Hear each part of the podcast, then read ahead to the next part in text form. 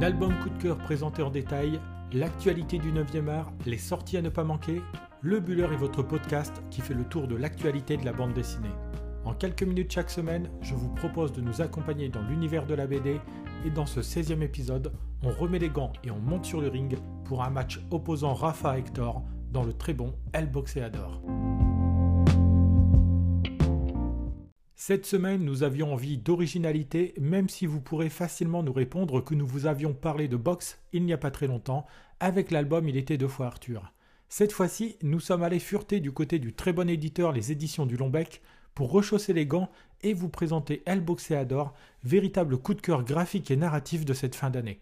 L'éditeur alsacien a profité du succès de son album qui a remporté le prix Bulle de Sport cette année pour nous proposer une réédition de cette bande dessinée qui plaira aux amateurs du noble art comme à ceux plus éloignés du monde de la boxe, mais qui aiment les albums originaux avec des personnages forts. D'originalité, cet album n'en manque pas, déjà par son format dit à l'italienne, c'est-à-dire tout en horizontalité plutôt qu'en verticalité. Autre originalité, l'album propose de suivre deux destins, ceux de Rafa et d'Hector, et pour cela il met en place un dispositif pour le moins ingénieux, une double lecture. D'un côté de l'album, vous suivrez le destin de Rafa et de l'autre côté celui d'Hector. À noter que pour suivre cette narration, l'album comporte deux couvertures différentes en fonction du sens dans lequel on va lire cet ouvrage. Au centre de l'album, les deux destins se rejoignent pour nous faire vivre le combat entre les deux protagonistes de cette histoire. À noter aussi que la bichromie en noir et rouge apporte beaucoup à cette bande dessinée que l'on doit à deux auteurs espagnols, Manolo Caro et Ruben del Rincón. Chacun signe une partie de cette aventure, et même si deux auteurs ont travaillé sur cette histoire, elle forme un tout cohérent tant sur le plan graphique que narratif.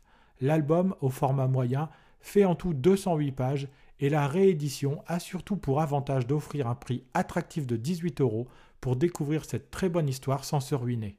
Comme nous vous le disions en introduction, El Boxeador est un album qui va reposer sur deux histoires différentes, mettant en scène deux boxeurs, dont le combat qui les oppose fera figure de point central du récit. Le premier des deux boxeurs se nomme Rafa, véritable armoire à glace, il a été recueilli par une tenancière de bar à hôtesse, et il est l'archétype même du gamin de la rue. C'est d'ailleurs dans la rue que l'on découvre ce fils de toréador qui a hérité de son père la fibre sportive et peut-être aussi le goût du sang. Adepte du corps à corps, avec un jeu de gens des plus rapides, War Machine, comme on le surnomme, ne mettra pas longtemps à sortir de la rue pour conquérir le titre de champion du monde, mais s'il va connaître la gloire, il va aussi en connaître les revers et la descente aux enfers. L'autre face de cette histoire, l'autre personnage, c'est Hector. Lui, il vient de la haute société, de chez les Bourges, comme on le lui reproche souvent.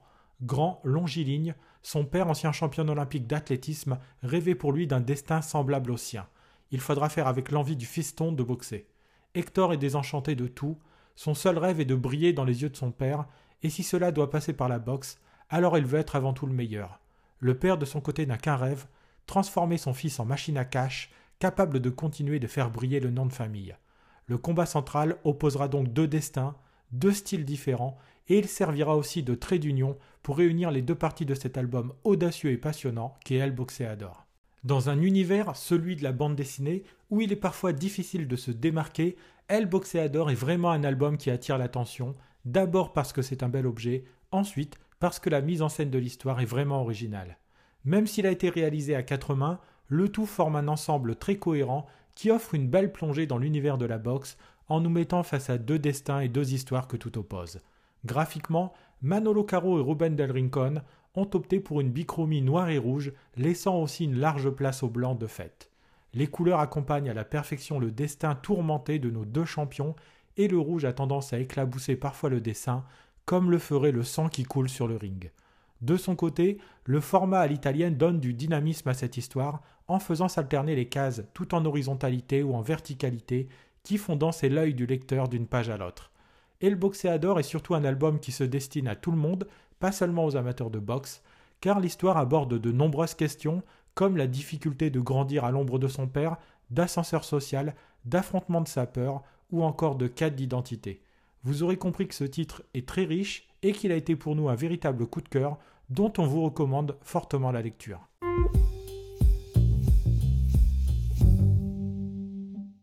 Comme chaque semaine, terminons ce podcast en allant faire un petit crochet du côté de l'actualité de la bande dessinée.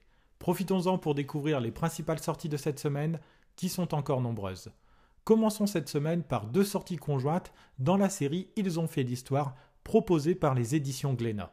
Tout d'abord Cléopâtre, bande dessinée qui revient sur la plus célèbre des reines d'Égypte, qui a marqué l'histoire par son sens politique, son charisme et son érudition. On retrouve la vie de cette femme hors du commun dans ce très bon album que l'on doit à Victor Bataguion au scénario et Andrea Meloni au dessin. A noter que, comme toujours, cet album a été supervisé par une historienne ou un historien, Haute Gros de Bel Air, en ce qui concerne l'histoire de Cléopâtre.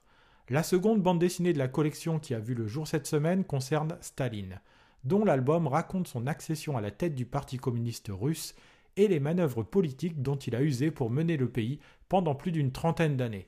Dans cet album que l'on doit à Vincent Delmas au scénario et Fernando Proietti au dessin, on découvre la vie du dictateur russe qui aura mené son pays d'une main de fer. A noter que c'est Nicolas Vert qui a supervisé l'écriture de cet album, à retrouver dès maintenant en librairie. Restons dans le domaine historique avec la sortie d'un nouvel épisode de la saga Matteo que l'on doit, comme pour les épisodes précédents, à l'excellent Jean-Pierre Gibras au scénario comme au dessin. Matteo continue de traverser ce XXe siècle troublé et c'est toujours en Espagne que l'on retrouve notre héros alors que la guerre fait rage et que le franquisme est aux portes du petit village où il s'est installé. Ce cinquième tome est l'occasion de poursuivre l'aventure espagnole et d'en découvrir plus sur les héros de cette histoire, Matteo et surtout la belle Amélie. Toujours aussi efficace, cette série est à retrouver aux éditions Futuropolis. Changeons totalement d'univers avec un bébé nommé Désir, réflexion graphique sur le désir d'enfant dans une société en pleine mutation. Fanny Lesbro au scénario et Pauline Aubry au dessin plongent dans cette France des manifestations contre le mariage pour tous en 2013 et font se mêler l'intime, une PMA qui échoue pour la meilleure amie de l'auteur et une grossesse dans le même temps, avec les évolutions sociétales qui se profilent. C'est intelligent et intéressant à découvrir et c'est à retrouver aux éditions Stenkiss. Terminons cette semaine avec la sortie d'un bel objet qui mélange plaisir de la lecture et promenade musicale, le piano oriental de Zeina Abirached. Cette réédition de la bande dessinée parue en 2015 propose en plus de la lecture un CD sur lequel vous retrouverez des morceaux créés par le pianiste Stéphane Sapis pour monter un spectacle autour de cet album. Le piano oriental nous plonge dans le Beyrouth des années 60 où le personnage principal, Abdallah Kamanja, rêve de mettre au point un piano oriental capable de faire le trait d'union entre la culture de son pays et la culture occidentale. Plus de 50 ans plus tard, sa petite fille Zeina nous raconte cette histoire dans une bande dessinée touchante et captivante qui possède maintenant sa bande-son. Un album à ne pas manquer qui peut faire office de joli cadeau à retrouver aux éditions Casterman. Voilà, nous en avons terminé avec ce 16e épisode du Buller. Nous vous rappelons que vous pouvez nous faire part de vos remarques et de vos commentaires sur les réseaux sociaux, puisque nous sommes disponibles sur Instagram sur l'adresse lebuller.podcast et sur Twitter lebuller1. Si vous avez aimé cet épisode, n'hésitez pas non plus à le partager autour de vous et à nous laisser une bonne note sur les plateformes de podcast. Il me reste à vous souhaiter de bons moments de lecture et je vous dis à la semaine prochaine pour un 17e épisode de votre podcast sur l'actualité de la bande dessinée.